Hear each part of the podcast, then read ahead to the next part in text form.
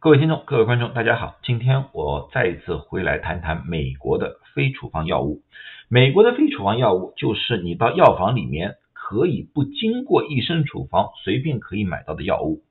这里面呢很多五花八门的都有，很多呢一些轻的啊简单的症状其实都可以用非处方药物来治疗。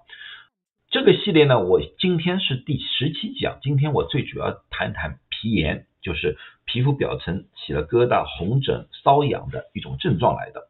啊，过去十六讲呢，我在下面都有连接，如果大家有兴趣的话，可以翻过去看一看，看一看大家关心的一些问题，或者说呢，你今天不看也可以把它保存起来，哪一天真的有需要的时候过来看一看。啊，如果看完之后还是有什么疑问的话，欢迎。在下面提问，在讲非处方药的皮炎之前，我先解释一下一些英文单词。一般的情况下，如果说有些人用英文告诉你，你这个有 dermatitis，dermatitis 就是皮炎的意思，它是一个大的范围，各种各样的皮炎它都包括。现在一般医学上面有大概七种不同的皮炎，这个当然不是你们需要学的，因为这是医生需要判断的啊。这里面呢最主要的一种皮炎，就大家。很困扰的就是湿疹，英文叫 eczema。湿疹其实就是慢性皮炎，也就是说这个皮炎你治好之后，它会在不断的会出现。有些皮炎治好了就好了，但是这个可能会伴随患者一辈子。所以对于湿疹，我们的目标并不是把它治愈，而是减少它的发病的几率。那么在使用治疗皮炎的药物里面，一般的情况下是外用的。外用的呢，一般分三种不同的啊配置方法。这些配置方法呢，我们叫做就是水和油的比例啊。最最常见的呢叫 cream，就叫乳液，就像这个一样，它呢是半定型的。它里面水和油的比例基本上达到一比一的比例，它的好处呢就是你比较容易涂得开，呃，相对来说呢容易被皮肤给吸收，因为它是油性还是有一半的是油性的。它的不好呢，因为是这个道理，它一天可能往往需要用两次，因为它的油性只有一半，往往呢过了一段时间之后呢，它就消失了。第二种呢叫 ointment，ointment 呢叫油膏或者软膏。它呢里面的油的成分比水的成分高，所以呢它在人体的呢表皮上呢可以保留时间更加长，也更加容易保湿，因为它的油的成分高。但是呢它不好的地方呢，由于这个道理，你当很难涂得开啊，哪哪怕涂开之后呢，你的身上都有可能有点黏糊糊的感觉。所以说呢，一般的除非。啊，有些人就是小面积的，他喜欢使用。如果大面积使用的话呢，往往患者就是说觉得不舒服，黏糊糊的感觉。那么最后一种呢，就是呃护肤液啊，一般的防晒霜啊这种啊，都是用这种方法做的。它呢水的比例高过油的比例，所以说呢它是半液体化的，所以你倒的时候啊，它可以倒出来啊，半液体化。呃，这个呢英文叫 lotion。啊，所以呢，这些呢，就是你在买药膏的时候啊，他会啊，有些人会问你，你要买 cream 还是要买 ointment 还是要买 lotion？那么你就可以告诉大家，你大概需要哪一种，好吧？呃，皮炎为什么会发生？那么现在的研究发现呢，皮炎往往就是一般在五岁之前发生的，而且呢，往往这些发皮炎的呢，百分之八十五的患者呢，同时会有哮喘或者鼻炎。那么呢，从这个方法呢，我们基本上可以感觉到，这个皮炎的发生往往是由于某种过敏。这个过敏可以能是食物过敏，也可能是环境因素的过敏，比如说啊洗衣粉啊啊，比如说是啊那个螨虫啊，这些都有可能，都是有可能。所以说呢，如果说在五岁之前啊，这个孩子出现了皮炎的话，一定要找医生看一看。他看什么呢？最主要测试一下到底是对哪一个东西过敏啊？最好的治疗湿疹或者皮炎的方法就是尽量避免过敏源啊，这就是预防的最好的方法，尽量避开。所以说，如果你们知道某一个食物孩子是过敏的，避开，往往这个皮炎的发生的几率就大大减低。然后呢，就是到了一个青春期的时候。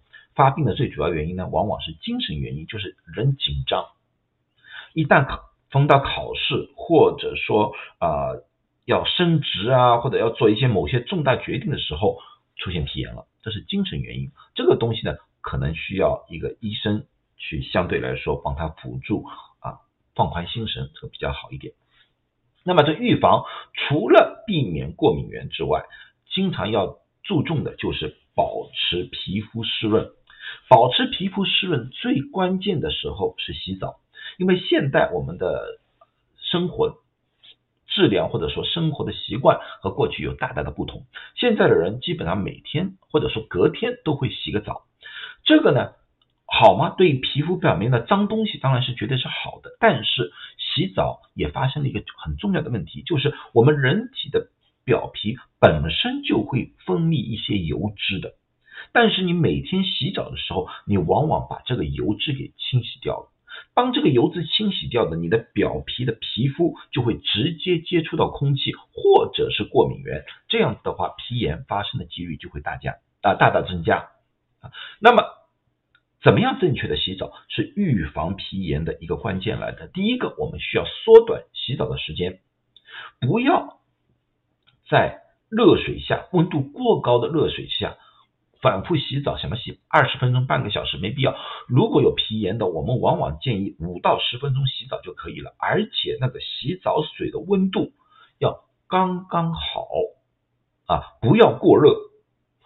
越热的水越容易让表皮的油脂给清洗掉，而且刚刚洗完之后，由于比较热，它这个水分就马上挥发掉了。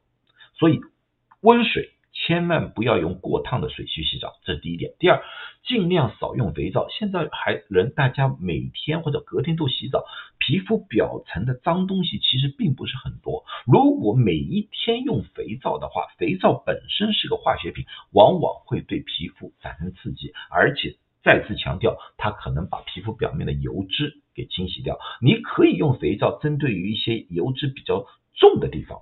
举个例子说，像脸部一直表露在外面的啊，或者说某些地方你觉得需要用肥皂的，不要全身反复的用肥皂。一般的情况下，我们对于皮炎的患者的建议就是一个星期用一次肥皂最多了。然后洗完澡之后不要马上擦干啊，并不是说不擦，就是说你不要用擦这个动动作，而是用那个毛巾啊在身上拍，把表面它比较多的水分给吸收掉。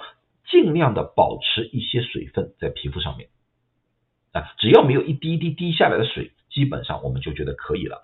然后再用一些保湿的东西，把皮肤在那个穿衣服之前就涂在全身或者涂在发皮炎的地方，因为你一穿衣服，你的衣服是干的，马上又把皮肤表面的那个湿啊给吸收掉了，所以你一定要先涂了这些药膏再穿衣服，这样子的话就可以。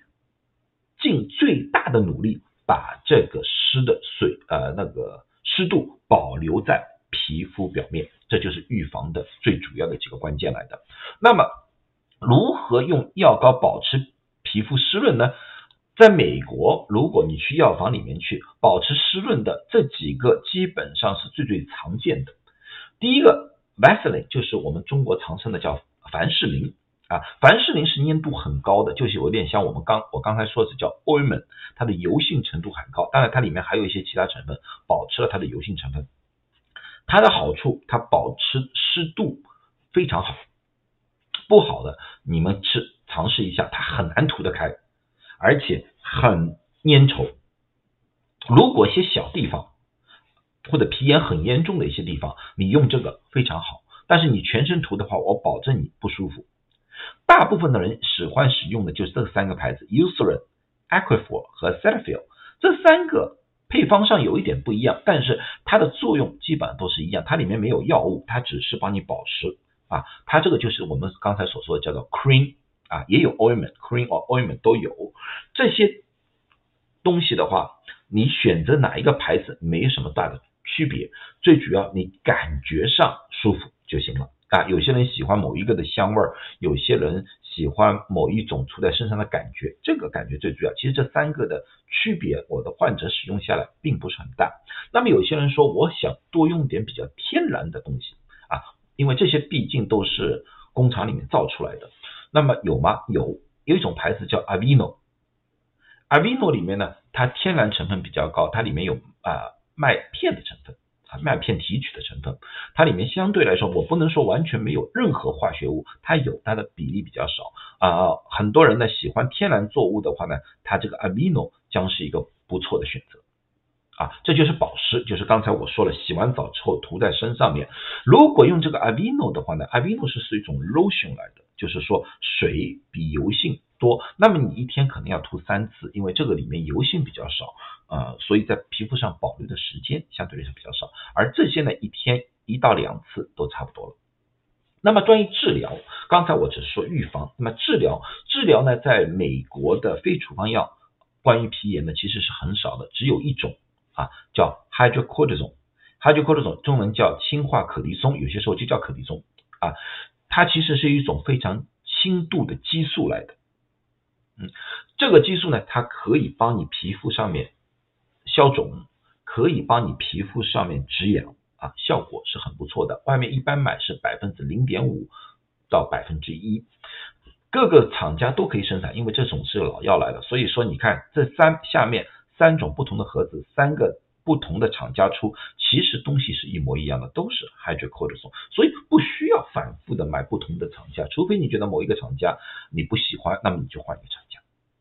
好了，那么今天就讲到这里啊，祝大家都健康。如果说使用了 hydrocortisone 大概五天左右，你身上面的那些红肿还没有啊变好的情况，那么我建议你们见医生，因为呢见了医生之后呢，关于激素类的药物其实有很多很多种，但是都都需要处方的，需要医生指引才能使用。